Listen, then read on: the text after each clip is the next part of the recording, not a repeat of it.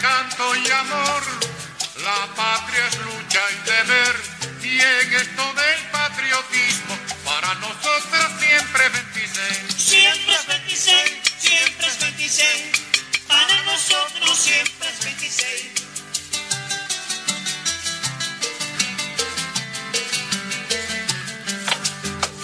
Solo el trabajo creador es la vía de crecer y en la cuestión del trabajo para nosotros siempre es 26. Siempre es 26, siempre es 26. Para nosotros siempre es 26.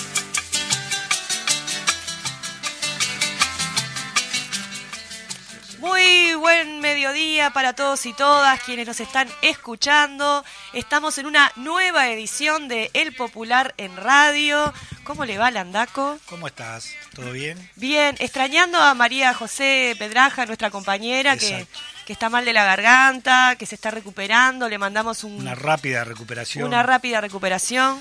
Y, y- y- y para homenajear a Majito, porque ella lo hace siempre, miren, acá Majito, el ruidito de el papel del popular en radio, que lo tenemos acá sobre, sobre la mesa de trabajo. 22 de julio, el número 597 del Popular. Estamos ahí cerca de la cifra redonda, como De decías vos en el programa cierto. anterior. Bien, la verdad, este, bueno, saludamos a todos y hoy también, como está acostumbrado, nos tiene acostumbrado y los estamos acostumbrados, el Popular viene bien cargadito. Sí. ¿tá? Y viene cargadito nada más ni nada menos que con no solo con temas algún comentario de rendición de cuentas, obviamente temas internacionales, pero también en el tema de la tapa, la historia del popular vuelve a hablar, ¿no? Sí, con una, con una foto de tapa que es preciosa porque justo agarra ahí una imagen de, de Ana Olivera con una sorpresa enorme, eh, descubriendo las latas. No, Ana Olivera. no. Ana Olivera no, oh, la tengo a la Olivera, con la rendición de cuenta, Ana Olivera, rendición Sí, de cuenta, sí. Con la Eh, intendenta, Carolina, Cose, Cose y el secretario general de partido, Juan, Juan Castillo, Castillo, claro. donde esta, porque también hay que hacer la aclaración que obviamente salió en el informativo y este, Mm. pero está bueno aclararlo que esta es, la segunda entrega que Sí. se hace desde el Partido Comunista del Uruguay. La primera ya se había hecho una cantidad de latas, no recuerdo cuántas, pero que eran unas 48 mil fotos, más Sí, o menos. lo vamos a ver después en la editorial. negativos, que recién se liberaron los otros días Mm. mil, mil de esas. Y ahora se están entregando cincuenta y pico de latas más que le calculan que pueden ser, si las pueden recuperar, ¿no? Sí, Porque sí. también hay que hacer eso. Unas, capaz que unas 30.000 fotos, obviamente de, de la historia, ¿no? De la historia política, social, Sí, este, sí, y del divino. propio diario y de- del trabajo que hicieron todos estos compañeros, ¿no? Que la verdad, este, que a veces esto dejó de ser un relato. Sí, ¿Ah? claro. Porque a veces, viste que son los relatos y Sí, relatos sí. y hechos y relatos. Bueno, este es un hecho concreto. Más allá de que muchos compañeros, y no es porque nosotros dudemos de la palabra de, de nuestros compañeros, Obvio. pero que sí otros ponían Mm. en duda en telejuicio si cubrimos, si no cubrimos, si estuvo o no estuvo, el popular estuvo. Y hoy la historia marca en fotos y en imágenes que sí estuvieron presentes esos compañeros. Sí, Entonces, compañeros y compañeras compañeros también. y compañeras, sí, sí. Este, sí. No, sí, lo claro. remarco porque- No, está bien, está bien. sí. Digo, pero es este justamente la, eh, la firma de los incrédulos. Bueno, acá está, la historia habló. Muy, muy emotivo, lo vamos a ver en la editorial más en profundidad también. Sí. Eh, bueno, tenemos varios temas en el, en el popular de, de este viernes. Bueno, la cuestión de la vivienda, un tema muy importante. Tuvimos en el, en el programa anterior de A la izquierda late el corazón al presidente del plan de vivienda sindical, Daniel, eh, perdón, Eduardo Tropiano, que nos estuvo haciendo como un adelanto de, de cuál es la situación en relación a las cooperativas. Acá se hace en la página de economía eh, una síntesis muy interesante a cargo de Federico Araya, este, que es un economista, de cuál es la situación como más en general de la de la rendición de, este, de cuentas. Y una chiquita nomás plantea acá que eh, eh, insuficiente la inversión en vivienda que apenas llega al 60% del recorte del 2020, ¿no? Esto que hablamos que, que esto aumento de gasto entre comillas en realidad no, ni empata lo que ya recortaron, Sí, ¿no? sí. Bueno, pero eso es lo que decíamos, a ver, eh, hablando en inglés, la fake news, ¿no? Que Fake ahí- news, sí. Ahí va, exactamente. Pero hablando de vivienda, Paola, no Sí. solo eh, en los recortes que tiene que ver con nuevas viviendas, sino también este, saludar este, a, los, a nuestros compañeros este, del Frente Amplio, que en último momento... eh, eh, votaron un- Sí. una ley de urgente que tenía que ver con el banco hipotecario, con las hipotecas, ¿no? Donde Sí. el Ministerio de Vivienda y al Estado le- lo, lo metía en un lío y una pérdida Millonaria, brutal, sí. brutal, donde ya habían sido, bueno, fue Advertido. aclarado, advertido sobre el tema de la luz, donde hicieron caso omiso y bueno, hoy es parte de las consecuencias. Decimos esto y lo remarcamos porque no son temas menores, ¿no? Claro. Cuando decíamos que justamente la, la oposición hoy, que fueron los que gobernaron durante 15 años, del 2005 al 2020, 2019-2020, que ahora ponemos palos en la rueda. Acá los hechos concretos, eso sí que es relato, que Sí. ponemos los palos en la rueda. La realidad indica que cuando son temas de, de Estado, de gobierno, de nuestra población, el Frente Amplio está. Sí, Pereira hablaba esto de la lealtad institucional, ¿no? Este, que bueno, acá una vez más se, se pone de manifiesto, que no quiere decir cogobernar, simplemente eh, defender los intereses Exacto. superiores de- de- de- del Estado, de la soberanía, de- del, No- del no hay pueblo, ¿no? políticas, Exacto. exacto. Bueno, en Derechos Humanos tenemos allí este, también a la, a la diputada Verónica Mato en relación a la Institución Nacional de Derechos Humanos. También tuvimos una columna de ella en el programa de, de La Izquierda Late el Corazón, ahondando sobre estas cuestiones que, que son bastante complejas. Eh, la diputada Frente Amplista dijo que el gobierno quiere que la Institución Nacional de Derechos Humanos haga la vista gorda a las situaciones que están pasando. Eh, Cabildo Abierto quiere proponer a uno de los integrantes de esta comisión eh, que defiende a los militares presos por tortura, este, desapariciones, asesinatos que están en Domingo Arena, que es un negacionista del, del terrorismo de Estado. Y una cosa que comentaba también en la columna era que las personas que van a dar datos eh, a la comisión, la institución de derechos humanos, se complejiza si vos tenés eh, gente integrándola que justamente son negacionistas, partido, claro, negacionistas claro. de derechos, eh, sí. Y nada, pero también sucedió un hecho a partir del domingo que uno de los posibles candidatos, nombres que sonaban para ahí, que creo que es del Partido Nacional, también en un programa televisivo del domingo, también salió con los aparatos armados del MLN, del PVP y del Partido Comunista, donde salió una nota, Sí, hoy, hoy, pero salió este fin de semana y es Sí. uno de los candidatos Claro, ese. este, a eh, estar en esta comisión, donde dice que hoy en día, hoy en la fecha, y que se investigue y que supuestamente él tenía pruebas, yo creo que igual de todas maneras, los que él nombró, tanto el MLN o el PVP y el propio Partido, Partido Comunista, Comunista. debería tomar acciones. Yo creo que salió en la diaria En una diaria, nota, sí. salió que me parece, bueno, que cada uno tendrá que hacerse cargo, pero no pueden pasar ese tipo de cosas inadvertidas cuando se está acusando, en este caso, que hoy hay aparatos armados acá en el, en Sí, Uruguay, ¿no? Digo, cualquiera. La verdad, sí, sí. En la, en la sección de políticas tenemos acá un titular que dice el gobierno entrega hasta la estratosfera en relación a, a un acuerdo confidencial con una empresa norteamericana para colocar un satélite, un, acuerdo que hizo el gobierno, ¿no? Un satélite en la órbita uruguaya. Es una nota bastante interesante que, que cita un montón de fuentes y que eh, parece complejo al principio en, en la primera lectura, pero es fundamental porque tiene que ver con la soberanía, con la entrega de información a empresas privadas, eh, estas multinacionales que no tienen patria, no tienen nada, que, que terminan teniendo esta capacidad de tener información sobre los territorios ¿no? de, Sí, sí. y los países e incidir después también en, en- en los conflictos, como, como pasaba en Ucrania ahora, según consigna la nota. Sí, sí. Eh, y después tenemos una nota muy interesante que tiene que ver organizar en el territorio. Organizar en el territorio, la nota que tiene que ver rumbo al 25 de agosto, pero tiene que ver también con la experiencia del barrio Capra, un barrio muy conocido, también en la zona, prácticamente Sí. zona de, de- de Piedras Blancas, un poquito más hacia afuera, Sí. este bueno, pero que limita, ahí ahora no sé si pertenece al comunal, al municipio de o al F, pero está ahí en el justo El límite. Ahora está en el F. Según lo que dijo Dávila, que es el vecino que hace el cuento de cómo se, se fundó el Capra, él decía que estaban en el F, sí. Porque antiguamente tengo, el tengo sí, Ah. ciencia cierta que estaban Bueno. an- antes de los municipios, porque te acordás que antes eran eh, los, Los comunales. los comunales, Claro. ahí está, las juntas locales, los Ahí va. comunales.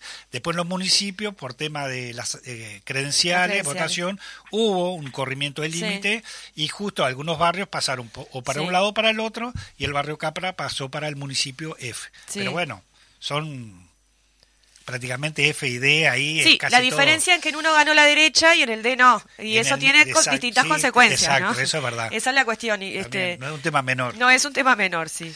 Eh, bueno, Medios de comunicación y democracia en el Uruguay. una nota, la nota de la eh, Juventud Comunista, bueno, es un tema que está en boga, ¿no? Con todo lo que está pasando con Antel, pero también con, con los acuerdos. Bueno, esto que hablábamos del satélite también tiene que ver un poco con, con esto del, de la comunicación, la, la- el intercambio de datos y demás. Eh, la nota de Ronnie Corbo en relación al Moncada, que vamos a estar con eso en la, En la segunda, segunda, media hora, correcto. entrevistando eh, al compañero Jorge Mazarovich.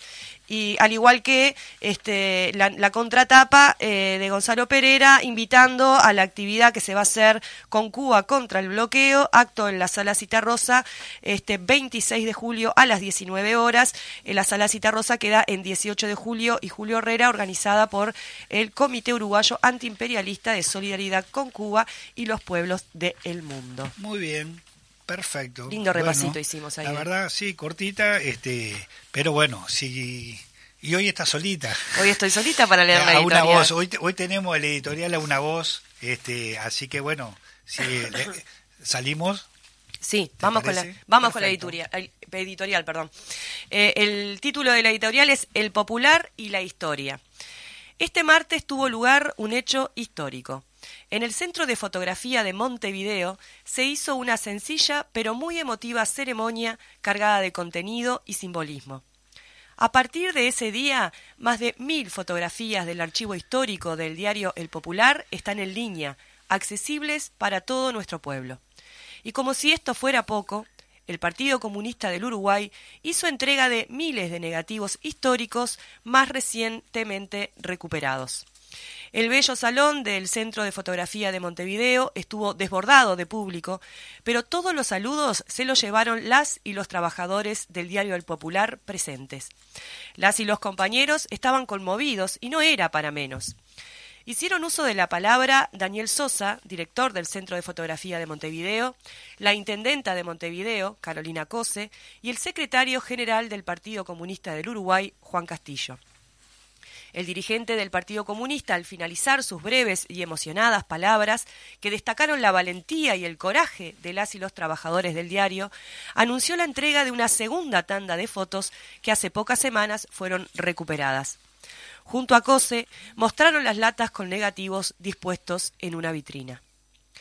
La intendenta de Montevideo, con la voz quebrada, dijo una frase que le dio justa dimensión a lo que se estaba viviendo. Parece como si una porción de la historia se concentrara en este instante. Todos están en esas imágenes recuperadas. No sé qué decir, porque la trascendencia de este momento nos excede a todos y todas. Es necesario dar algunos datos para entender la profundidad histórica de lo ocurrido el martes. El Popular, diario fundado por el Partido Comunista del Uruguay en febrero de 1957, fue un medio de comunicación de masas. Vendía miles de ejemplares diarios, que se hacía y se distribuía con un esfuerzo heroico, que miles repartían en las fábricas, en los barrios, en todo el país surgió para disputarle política e ideológicamente la hegemonía a las clases dominantes en el terreno de la comunicación. Luis Mendiola, uno de los mártires de la 20, responsable de su distribución en Montevideo, lo definió de una manera insuperable, el cañón de largo alcance del pueblo. Fue parte central de la construcción de una línea de unidad, lucha y perspectiva para la transformación revolucionaria de nuestro país. El Popular cubrió todo el proceso de unidad y lucha de nuestro pueblo.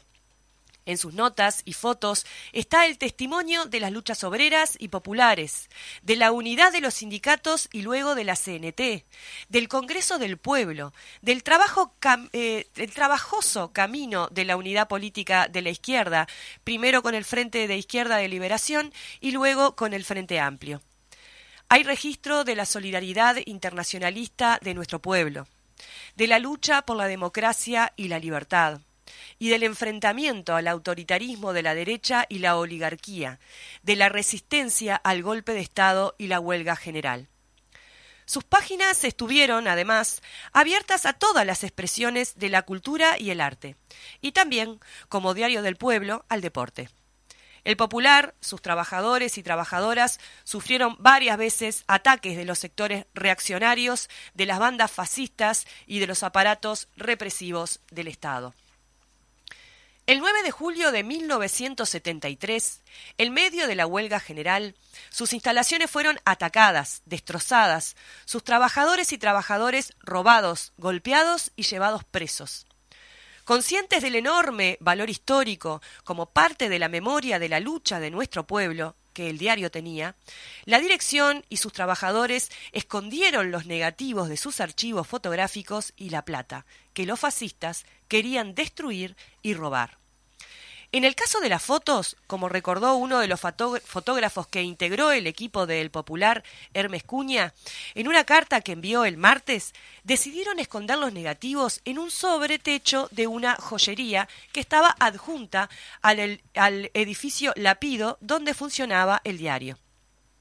Seis fotógrafos hicieron esa tarea de esconder los negativos, lo que permitió que no fueran destruidos. En 2006 se recuperaron 84 latas y varios sobres con negativos. Allí, luego del trabajo de recuperación y digitalización, se estableció que había más de 48.000 fotogramas. Más de mil de esas fotos ya están en línea y al alcance de todos y todas. Ahora, hace pocas semanas, se recuperaron 59 latas más y varios sobres. Se estima que pueden contener 30.000 fotogramas más. De eso estamos hablando. 78.000 fotos que reflejan la lucha de nuestro pueblo desde 1957 a 1973. Es una contribución enorme a la reconstrucción de la memoria histórica colectiva de nuestro pueblo. El Partido Comunista del Uruguay, en acuerdo con la Asociación de Ex Trabajadores del Diario El Popular entre 1957 y 1973, entendieron que lo mejor era donarlas al Centro de Fotografía de Montevideo para su conservación y para que todas y todos puedan verlas, conocerlas y reconocerse en ellas. Es necesario expresar, como lo hemos hecho todos estos años, nuestro reconocimiento a la entrega, la valentía y el compromiso de todas y todos los trabajadores del diario El Popular. Son un orgullo para el periodismo uruguayo, para la izquierda y el movimiento popular, para la democracia. En este caso, además, muy especialmente, el equipo de fotógrafos del diario que reflejaron las luchas de nuestro pueblo. Julio Alonso, Daniel Bauer, Eduardo Bonomi, Hermes Cuña, Ariel Fernández, Aurelio González, Fernando González, Héctor Mesa y Sergio Pereira. Es imposible nombrarlos a todos y todas, pero sabemos que estarán de acuerdo si los resumimos en Norma Cedrés, asesinada en prisión, y Juan Manuel Brieva, detenido desaparecido. El diario El Popular fue periodismo comprometido con su pueblo y su suerte. Tanto así que hoy, 49 años después del asalto fascista que quiso destruirlo, sigue haciendo historia. Qué fantástico, ¿no? Divino, sí, impresionante, la verdad. Muy conmovedor y muy, muy este, eh, eso, muy conmovedor y muy, profundo. Sí. Y la verdad, eh, eh, tenemos de invitado, que era para el segundo bloque, sin lugar a duda, para hablar sobre el otro tema, pero es inevitable, porque también, en este caso, estamos con Jorge Mazarovi, como decía Paola, responsable de internacionales, pero es parte también de esta historia, este, y no por los años, sino también no, pero digo, no, no solo por los años, sino también por su militancia este, en, este, en todo este periodo. Digo, también una, una breve reflexión, de repente, Jorge, sobre este caso concreto. Como no, gracias. Buenos días, Juan. Buenos días, Paola. Buenos días a los, oyentes. Y gracias por esta, esta pregunta. Yo estaba escuchando con mucha atención y recordaba aquel 9 de julio y los enormes esfuerzos que eh, luego de de enfrentar la represión que se había desarrollado en pleno 18 de julio, eh, intentamos llegar hasta, hasta las puertas del diario, que eran dos cuadras más abajo que donde la iniciamos. Estábamos en Río Negro y 18, y esto fue dos cuadras más hacia la Plaza Independencia, donde estaba la sede popular. Y no lo logramos, porque ya la habían rodeado por completo y comenzaba el asalto al popular. Y a mí me parece que esto que se acaba de encontrar, esto que se está escribiendo, es parte de la mejor historia de las luchas del pueblo uruguayo, de la historia de, de la izquierda, de los trabajadores, del Partido Comunista y una de las mejores recuerdos del periodismo comprometido con nuestra patria, con nuestro pueblo y con sus luchas. Yo creo que por eso tiene un valor inmenso y me sumo al homenaje al, y al recuerdo a los que no están, pero al homenaje a los que sí están, a los compañeros que se hizo el otro día cuando se entregaron las fotos. Muy bien. Bueno, eh, eh, Landaco, no sé si querés pasar, querés hacer algún otro comentario. Dale. No, no, no, no. Digo, la verdad que en este caso, como decía Jorge, digo, a mí siempre lo digo, eh, la historia, no solo del popular, pero es parte de la historia de, toda una lucha y de una construcción donde, eh, sin lugar a dudas, sin dejar a nadie afuera, pero el Partido Comunista es uno de los hacedores, mm. eh, pesa, la verdad pesa y, es algo que hay que seguir adelante, hay que seguir empujando, pero a pesar de, de, todas las barreras y todos los palos, digo, la verdad de última se abre camino, ¿no? Digo, porque siempre la culpa o los responsables son los comunistas. Y en este caso sí somos responsables y sí. nos hacemos responsables. de, esto sí nos hacemos y la historia nos marca que somos parte de nuestra historia y responsables. Breve, en estos días atrás también este, se cumplían y se estaban festejando, creo que fue un reconocimiento en la Junta Departamental de Fidel, que también 60 años. 60 años el Fidel, que es parte de la construcción donde también el popular este, estuvo ahí, un, este, un, gran, papel, fundamental. Y para los que tuvimos el privilegio de, de, ser eh, parte de la fundación del Frente Izquierda de Liberación, la 1001, este, esos recuerdos de esos 60 años es, es formidable y y recordar, yo creo que hay que recordar más, ojalá se pueda seguir escribiendo, porque lo que se ha acordado, y creo que con muy buen criterio, es que estos 60 años del Frente Izquierda de Liberación, que es más que la lucha de la unidad de la izquierda sin exclusiones, continúe a lo largo del resto del año para celebrarlo como corresponde. Bueno, muy bien. Eh, después seguimos ahondando en esto, pero no queremos que se nos pase de largo. Tenemos un audio eh, eh, con la palabra de Ana Olivera en relación al fallo de la Fiscalía en, lo que tiene que ver con el espionaje, que ya había sido un informe elaborado por los parlamentarios en su momento. En democracia. En democracia. Este, hubo un fallo de Fiscalía y, y queremos compartir con ustedes las reflexiones de la diputada Ana Olivera. Eh, en realidad, eh, la reflexión más importante respecto a la actuación de la Fiscalía es que la Fiscalía confirma y dice que la evidencia es contundente, eso dice el dictamen de la Fiscalía, que hubo espionaje en democracia entre los años 1985 y 2005. Y es más, tipifica ocho delitos que se cometieron eh, en esa etapa eh, fundamentalmente por parte de las direcciones de inteligencia, tanto del Ministerio del Interior como del Ministerio de Defensa. Eso nos parece un hecho sustantivo. El primero de todos es que ustedes saben que en el Parlamento hubo una comisión que este, funcionó entre el año 2016 y 2018, que es más, dio origen a la creación de la famosa Secretaría de Inteligencia Estratégica eh, del Estado que se aprobó en, en aquellos momentos a posteriori de toda la investigación. La verdad que el mandar, este, después de esos dos años de trabajo, fue por unanimidad a la Fiscalía la denuncia. Bueno, la Fiscalía ratifica que sí existió el espionaje, eh, que sí el espionaje se realizó hacia los partidos políticos, hacia el movimiento popular, hacia eh, en, personas y en, organizaciones, hacia organizaciones eh, sociales.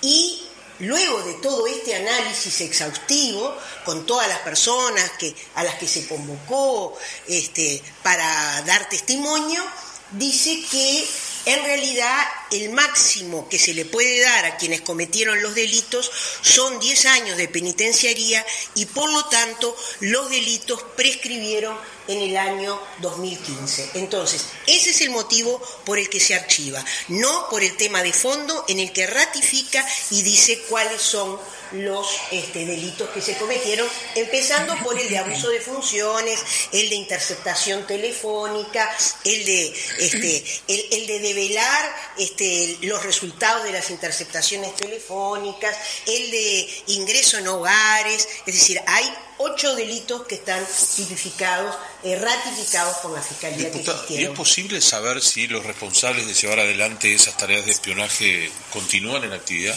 Bueno, yo creo que todo es posible. Este, ahora estamos aún con el primer análisis de esa noticia. Es fresquita, el dictamen de la Fiscalía es del día de ayer. Me parece que es muy importante, es decir, que se conozca que estos hechos sucedieron eh, y simultáneamente con eso seguramente va a merecer reflexión en las comisiones que hacen el seguimiento de la, de la Secretaría eh, de Inteligencia, de la Comisión de Defensa.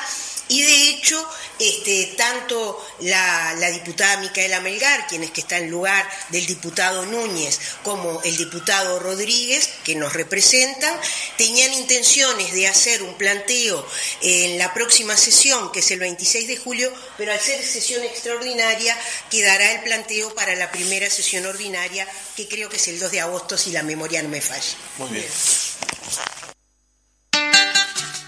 Bien, teníamos entonces allí las declaraciones de la diputada Ana Olivera en relación a este, a este caso realmente muy preocupante, ¿no? Allí hablaba de que el 2 de agosto seguramente en la sesión ordinaria del Parlamento se va a tratar este tema, eh, a ver qué pasa y qué se dice, pero realmente es este esto de las secuelas de la dictadura, de, y a su vez pensaba en esto de, de, de, de, la derecha siempre planteando esta cosa de que hay que dar vuelta a la página y sin embargo, eh, ¿no? Hasta el día de hoy siguen, siguen presentes, más allá de, la cuestión de que siempre ponemos presente en relación a nuestros compañeros y compañeras desaparecidas, las cuestiones de impunidad, también todo este universo de espionaje a organizaciones sociales, partidos políticos en plena democracia, ¿no? Sí, y de eso poco se habla y, sí. y, prácticamente nadie se hace responsable de eso, ¿no? Digo, porque de hecho, ahora, bueno, Ana Olivera decía, este, abrumadora la afirmación de que sí y la confirmación de que hubo espionaje.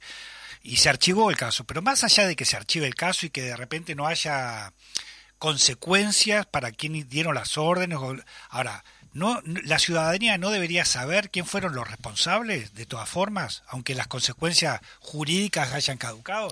Digo porque muchos de esos uh -huh. son parte de la estructura de gobierno que hoy están. Sí, sí. A ver, porque yo pregunto, se está hablando de esa época, el, el padre del presidente de la República, uh -huh. que no tiene ningún cargo político, pero no me cabe duda que pesa en lo que tiene que ver con toda la estructura del herrerismo, no son responsables. Sanguinetti, dos veces presidente de la República no tiene ninguna responsabilidad respecto a eso. Está bien, hoy no tiene cargo de gobierno, pero ese es uno de los líderes principales del Partido Colorado. Y etcétera, etcétera, etcétera, etcétera. Digo, nadie se hace cargo de eso. Entonces, sí, sí. digo, también, obviamente que eh, no podemos hacer cargo y responsable al que hoy es presidente, también por el tema de edades, que esto y que lo otro.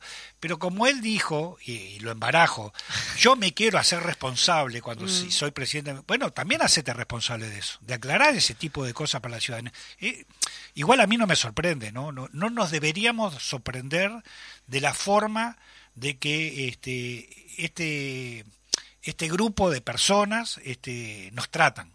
Porque es así, nos tratan. ¿Cómo nos sí. tratan a la ciudadanía en general, no? Sí, también pensaba en esto de la, del artículo de la LUC. Eh, ¿Te acordás que había también un, un, artículo en la LUC que hablaba sobre la posibilidad de hacer este, investigaciones de inteligencia eh, eh, y que eso estuviese en secreto, que fuese reservado, que el Parlamento no tuviese acceso. ¿no? Como en la misma línea esta rara de, de, de, de, los, de la cosa oculta en relación que vos ahí no sabés qué, qué, es lo que pueden investigar, qué es lo que puede pasar, porque queda muy discrecional a, al presidente de la República, ¿no? Sí. Otro de los artículos de la LUC, empezamos a ver los artículos de la LUC ahora y, y sus consecuencias y sus posibles este, eh, alcances, ¿no? En lo que tiene que ver con la calidad democrática. Y bueno, y ese, ese, fue parte justamente de meter todo ese baraje y, y, apurar y no dar ninguna, toda tapa cerrada, no dar ninguna discusión a último momento. De hecho, este, también que no es el caso, pero no es el caso que estamos hablando del tema. Pero también ayer escuchaba un legislador de Frente Amplio que tenía que ver, creo que con la tenencia compartida, sí. una cosa así, que a último momento vinieron a tapa cerrada y pusieron algo arriba de la mesa. Ayer. Sí. Y querían que se votara. Entonces, sí. son así. A ojos cerrados. Sí, sí, lo que entorpece el funcionamiento del Parlamento, que debería ser un ámbito de discusión y acuerdo, por lo menos con cierto nivel de, de, discusión y de altura política, y termina siendo una topadora por parte de, del oficialismo que tiene la mayoría. Bueno, nos vamos al corte, Fede, este, y a la vuelta, entonces estamos con el tema de, del 26 de julio, del Moncada, del bloqueo de Cuba, con el compañero camarada Jorge Mazarovich.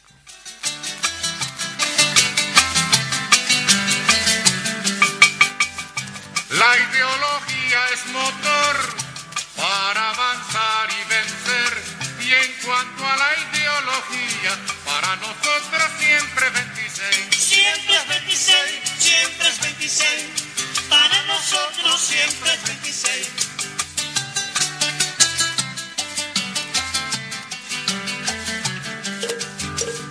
El Moncada nos mostró el camino a recorrer y desde aquel alto ejemplo, para nosotros siempre 26. Siempre es 26, siempre es 26.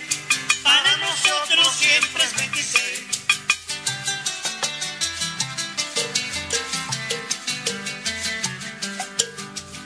La patria es canto y amor, la patria es lucha y deber, y en esto del patriotismo, para nosotros siempre 26. Siempre es 26. Bueno, volvemos entonces de la, de la pausa.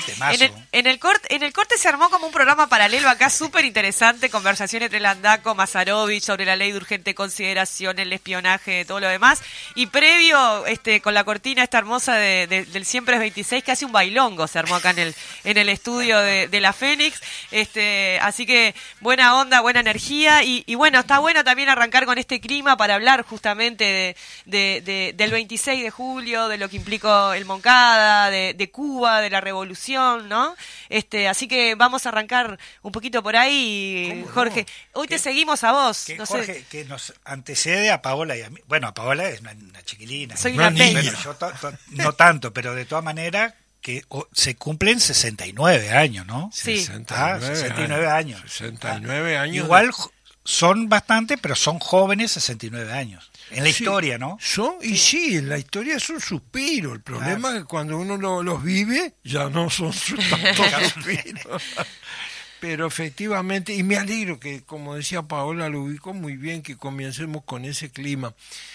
Eh, porque, eh, sinceramente, el 26 de julio del, de 1953, en el asalto al cuartel, al cuartel Moncada, se gestaron miles de festejos de sonrisas y millones de nuevas vidas en el continente latinoamericano por el heroísmo de aquellos 135 compañeros que asaltaron en Moncada. Y si uno se tiene que preguntar, sí, pero no, no, no lo recuerde con tanta alegría porque hubo muchos caídos, sí, hubo muchos caídos, pero ninguno de ellos lo hizo con tristeza, fueron a luchar por la vida contra una tiranía sangrienta. Primer problema que me parece a mí que siempre es imprescindible, compañeros, situar. ¿Qué situación había en Cuba cuando se produce el asalto al cuartel Moncada encabezado por Fidel? ¿Qué situación? se, se, estaba luchando contra una dictadura sangrienta que era responsable de 20.000 muertos. Los muertos aparecían en las zanjas todos los días, en los caminos y a veces en plenas calles de las ciudades de La Habana, de Santiago, de, de, otros, de otras eh, ciudades de, de Cuba. Contra eso fueron a luchar. Entonces, aquel 26 de julio se transforma en una fecha histórica, creo yo que se puede decir así, una fecha histórica para Cuba y para toda América Latina, sin ningún tipo de duda. Y vence lo que fue el resultado militar del asalto. El recuerdo, la proyección, el ejemplo, el llamado a la lucha, el avance en la conciencia de los pueblos de Cuba y latinoamericanos, vence lo que fue una derrota desde el punto de vista militar. Eso es innegable. Si nosotros miramos, cuando a veces se discute la oportunidad, no me refiero a los oportunistas, que es otra cosa diferente, porque quienes tienen una visión oportunista, este, eh, utilizan cualquier elemento para, para supuestamente criticar si fue justo tácticamente o no lo que fue el asalto al Moncada. Eh, no estoy pensando, en, siempre hay que decirlo, no estoy pensando en nadie en particular, pero es mentira, estoy pensando en alguien en particular, en unos cuantos en particular. Este, entonces, yo creo que efectivamente esa fecha histórica para Cuba y toda América Latina tiene que ver con el hecho de que estaban combatiendo contra una dictadura sangrienta. Eso es fundamental ubicarlo, porque de lo contrario no se entiende el porqué de la acción.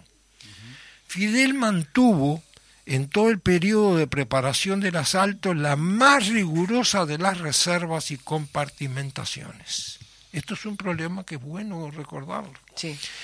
Porque cuando convoca a llegar a Santiago de Cuba, estamos hablando del otro extremo de la isla para los que tenían que salir de La Habana o de Pinar del Río y de todas las otras provincias que van camino a Santiago de Cuba, que es el Oriente. Antes se llamaba provincia de Oriente y ahí nacieron en Virán Fidel, Raúl, Ramón, toda la familia Castro de ahí. Allí estudiaron en el colegio de los jesuitas los tres hermanos, Ramón, Fidel y, y Raúl. que dicen que Raúl era muy bandido, de, muy, muy audaz desde gurí, y les complicaba la vida a los hermanos mayores para cuidarlos. Eh, la cuestión es que cuando van, nadie sabe cuál es el objetivo real. Y van a lo que ya Fidel había preparado con un núcleo muy pequeño de compañeros a instalarse en la llamada Granjita Siboney a pocos kilómetros de la ciudad de Santiago de Cuba y por tanto del cuartel Moncada, que era por lejos la instalación militar más importante en el oriente de Cuba. Entonces es en ese momento que Fidel dice allí directamente a los 135 compañeros que participan en el asalto, pero lo dice la noche anterior y les dice también que el que no esté dispuesto a participar puede no participar, lo que no puede salir del lugar donde están. Por las dudas, pudiera ser detenido o algo. Y entonces se produce el, asalto al cuartel Moncada. El cuartel Moncada era un símbolo de la dictadura de Batista. Vamos a decirlo simplemente por, porque es necesario que se, de la dictadura de Batista que, prácticamente dirigía a los yanquis para variar en el continente latinoamericano, en muchos lugares lo siguen haciendo ahora, este, así que no es mucha, no es mucha sorpresa para quien esté escuchando esto.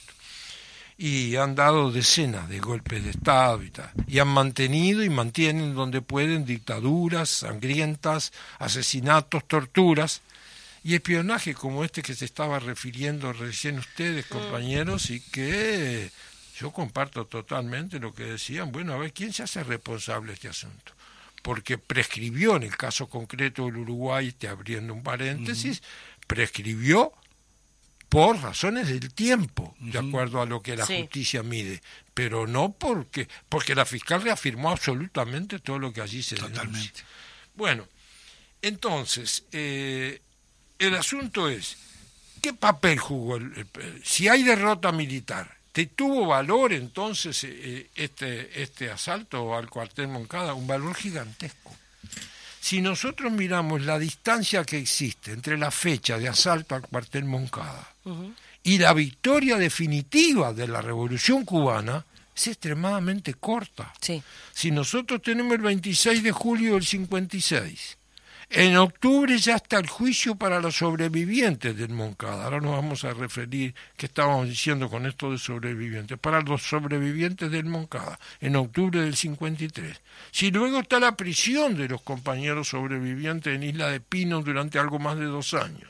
Si luego está el exilio en México y el encuentro de ese casco formidable de revolucionarios que encabezaba Fidel, Abel Santamaría, Raúl, mm. Melba, Aide, etcétera, eh, en México en el exilio se encuentran nada menos que con el Che. Eh, y luego será el Granma, y luego será la lucha en la sierra, pero si habría justeza en aquella medida del 26 de julio del 53, que seis años, menos de seis años después, se produce el triunfo definitivo de la de la Revolución Cubana. Bueno, Fidel planteaba en, a posteriori esta frase que está, la saqué ahí de, de la nota que dice, el Moncada fue el motor pequeño que ayudó a echar a andar el motor grande de la Revolución Cubana, ¿no? Totalmente de acuerdo. ¿Por qué? Porque hubo una derrota militar, Sí. pero hubo un impacto político que transformó la conciencia de decenas y de cientos de miles de cubanos. Entonces, ahí está el, secreto de la victoria en medio de la derrota militar. No quedaron aislados. Asaltaron 135 compañeros, seis cayeron combatiendo. 55 fueron, fueron apresados por el ejército batistiano. No, muchos más. Pero 55 de los que fueron apresados fueron torturados y ejecutados uno o dos días después. Ni siquiera cayeron, los mataron combatiendo. Los asesinaron después de haberlos apresado. A veces surge la pregunta, ¿cómo se salvó Fidel? Y es muy interesante porque a Fidel lo salvó un sargento del ejército en actividad que estaba desplegado por orden de sus mandos buscando a los que eh, escapaban del asalto fallido al cuartel Moncada, cuando no pudieron mantener las posiciones. Y cuando este sargento lo había detenido, se lo quieren llevar los que aquí serían los Gabazos, los Silveira, los, todos estos, lo que sería la. Ocoa de aquí, para decirlo de alguna manera, Sí. el casco más pegado a, a los esbirros peores de Batista, eran todos, pero a los peores lo, se lo quieren llevar. Y el sargento prepara su arma y dice yo a los prisioneros no los entrego aquí, sino que se los entrego a mis mandos correspondientes. Ese sargento fue amigo de Fidel mientras vivió Mirá vos. fue amigo entrañable de Fidel porque después del triunfo de la revolución vaya y le salvó la vida. Y en el juicio posterior, en el juicio posterior, que es en octubre, tres meses después, eh, es donde se produce el planteo que, que sirvió para denunciar a la dictadura. Es decir, Fidel se transforma de acusado en acusador Sí. hace su hace todo su planteo que sirvió como base programática para las luchas y la de que llevaban al triunfo de la revolución Sí. cubana. Y que conocemos todos como el planteo de Fidel en ese juicio bajo la- el nombre de la historia me absolverá que es la frase final que él utiliza. La historia no solo lo absolvió la historia lo promovió a uno de los líderes principales de la lucha y la libertad de los pueblos del mundo durante todo el siglo XX y parte del siglo XXI y lo mantendrán la historia en ese carácter. Ahora, eh, yo creo que cuando parten de la granjita Siboney hacia el cuartel Moncada, no se produce una sola decepción o deserción. También hay que tener en cuenta cómo se eligieron a las y los compañeros. Allí participaron en el combate Mel Hernández, Aide Santa Marina. Las mujeres jugaron un gran papel en toda la lucha revolucionaria en Cuba y en otros países, por supuesto, del continente, pero en Cuba en concreto participaron aquí este, y luego lo harían en la sierra, como Vilma y otras tantas compañeras, ¿no? Este, yo, yo creo que por ahí está el, el- el- la interpretación de este 26 de julio. El 26 de julio no fue una aventura, un tiro al aire, a ver qué es lo que podía pasar arriesgando la vida de 135 compañeros. Fue una visión de la necesidad de conmover al pueblo cubano golpeando duramente a la dictadura sangrienta de Batista, que era la que estaba al mando del país.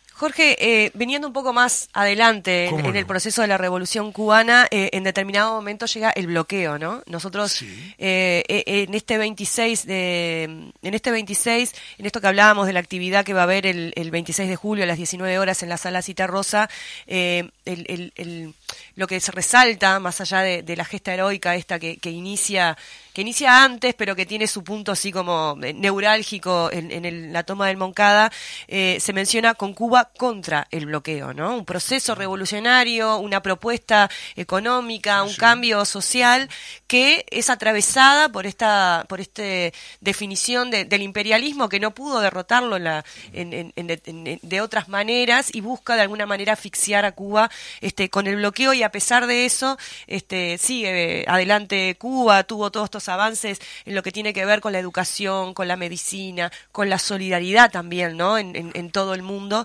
¿Qué, podemos decir en, en, en, perspectiva, ¿no? Desde aquel Moncada, desde aquella toma, desde aquellos jóvenes, de aquel Fidel que, que hacía aquel alegato que después se transforma en plataforma y en programa, a, esta Cuba bloqueada este, eh, en el día de hoy, en el 2022. Le quiero agregar también a todo lo que dijo Pagola, que no es un tema menor porque todo el mundo, todos, desde nuestro gobierno, pero todos, hablan también de la consecuencia de la pandemia, también, donde también en el bloqueo de Cuba se eh, salvó Cuba por Cuba misma, ¿no? Claro, sí, sí. Ah, por, fabricaron ellos mismos las vacunas. Ese país tan atrasado, es pobre, porque Cuba es un país pobre, este me refiero a las riquezas que puede tener. Eh, pero es como, es como ustedes decían, el bloqueo tiene más de 60 años. Hay que preguntarse dónde hay otro ejemplo de un país pequeño, de una isla, bloqueada durante 60 años que se mantiene firme en medio de problemas muy importantes.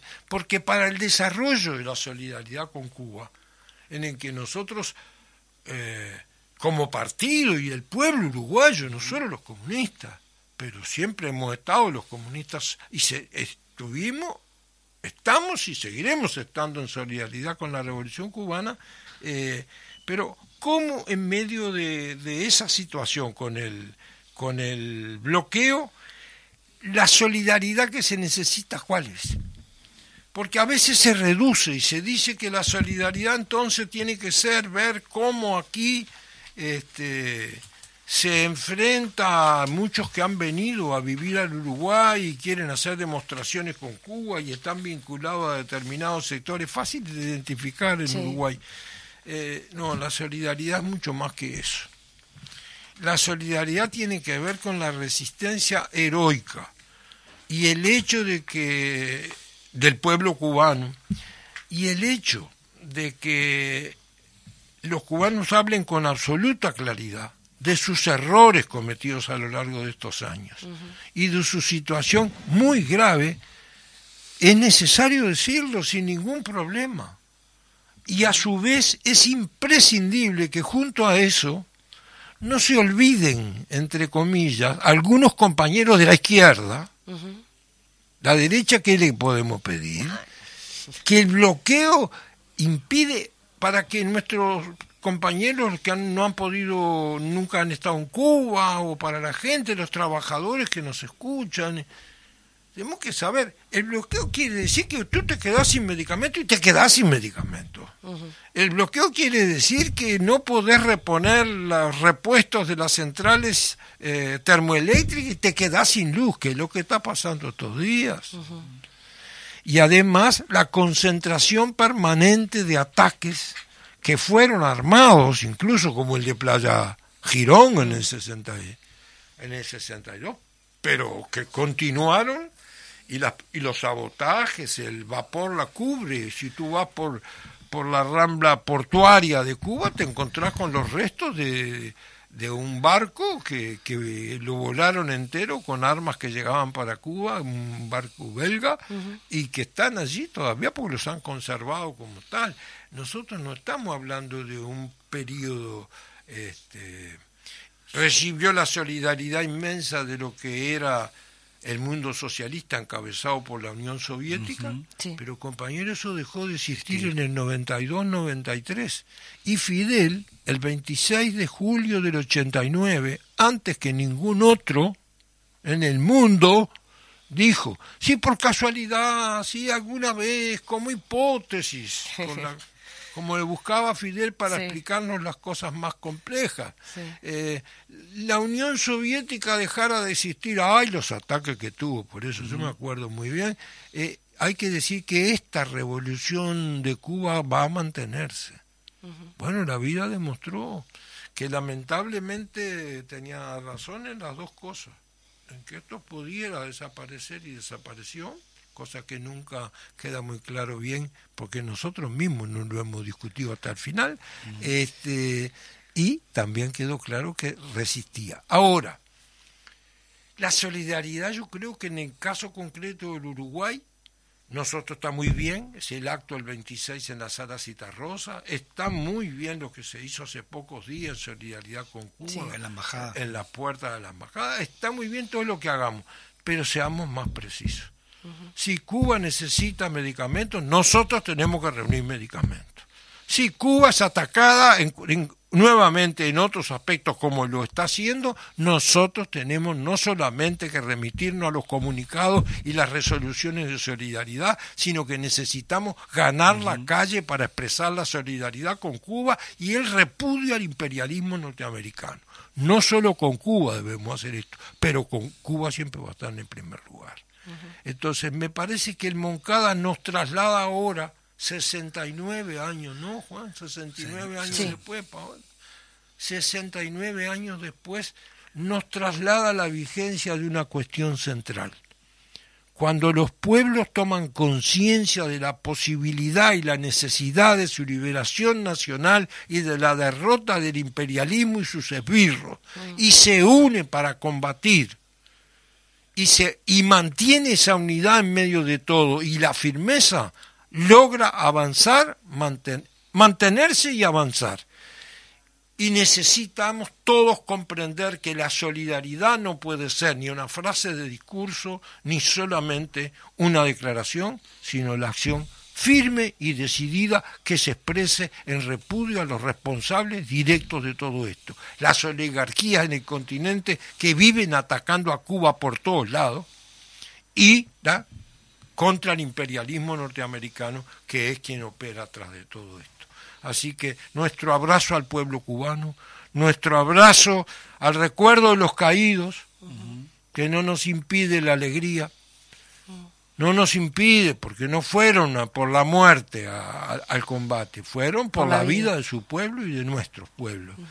Nuestro recuerdo a los caídos, nuestro abrazo al pueblo cubano, nuestra solidaridad y sobre los, la situación compleja que tiene y los errores que los propios compañeros cubanos plantean, ah, bueno, seamos muy claros, ese es un problema, lo tienen que resolver los cubanos.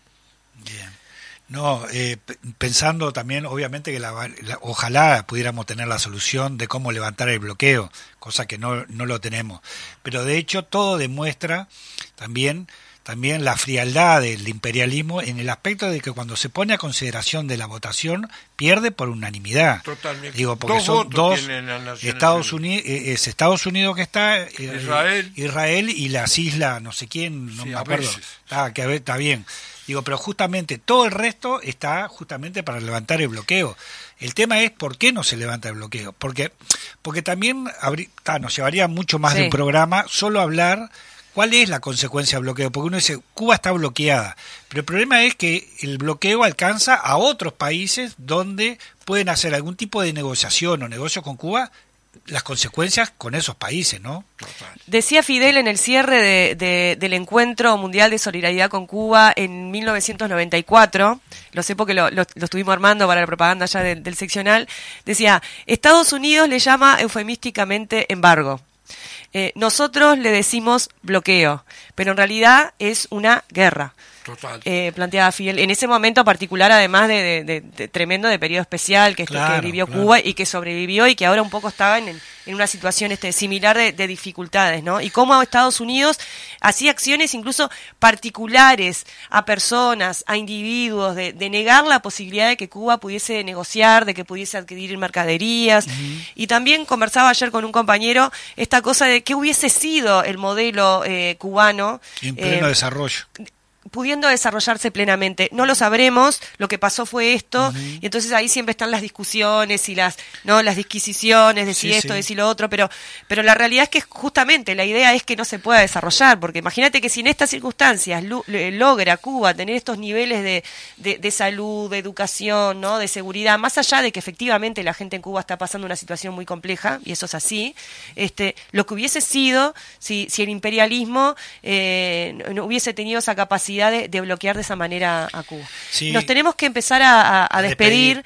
Eh, le agradecemos muchísimo. no, Dale, cerrá. no, yo decía, igual esperemos que eh, obviamente que no lo vamos a resolver de, de No. América Latina, pero sí que se empezaron a dar vuelta también en América Claro. Latina, como hubo en algún momento una oleada progresista en este aspecto, con Correa, eh, Evo, este, eh, Lula, Lula, Dilma. Dilma, y bueno, los Kirchner en Argentina, este, Chávez en, en- en Venezuela, Venezuela. también que, que también son fundamentales. Bueno, en un- algún momento se dio vuelta la taba. Hoy nuevamente hay, po- se está dando en Chile, bueno, eh, en, en- en Colombia. Bueno, está, eso es formidable. este, formidable. Bueno, esperemos ahora el golpe en Brasil, que es fundamental porque es un peso pesado. No, no esperemos el golpe en No, Brasil. no, el golpe, el golpe del triunfo de Lula, el Sí, golpe sí, del sí. triunfo de Lula, y bueno, y obviamente que y nos encaminemos acá, que, que también nuestro pueblo se despierte, y bueno, ser también un, un- puente de ayuda a, a lo A que Cuba. tiene que ver a Cuba, ¿no? Así que, agradecemos, agradecemos a Jorge Mazarovich. Salud, eh, gracias Landaco. Majito, mejorate, volvé pronto, te estamos ah, esperando. Saludos, salud. Eh, y bueno, nos vemos el próximo viernes en gracias. una nueva audición de El Popular en Radio. Gracias, Federico. Gracias, Fede. Salud. Salud. La patria es lucha y deber, y en esto del patriotismo, para nosotras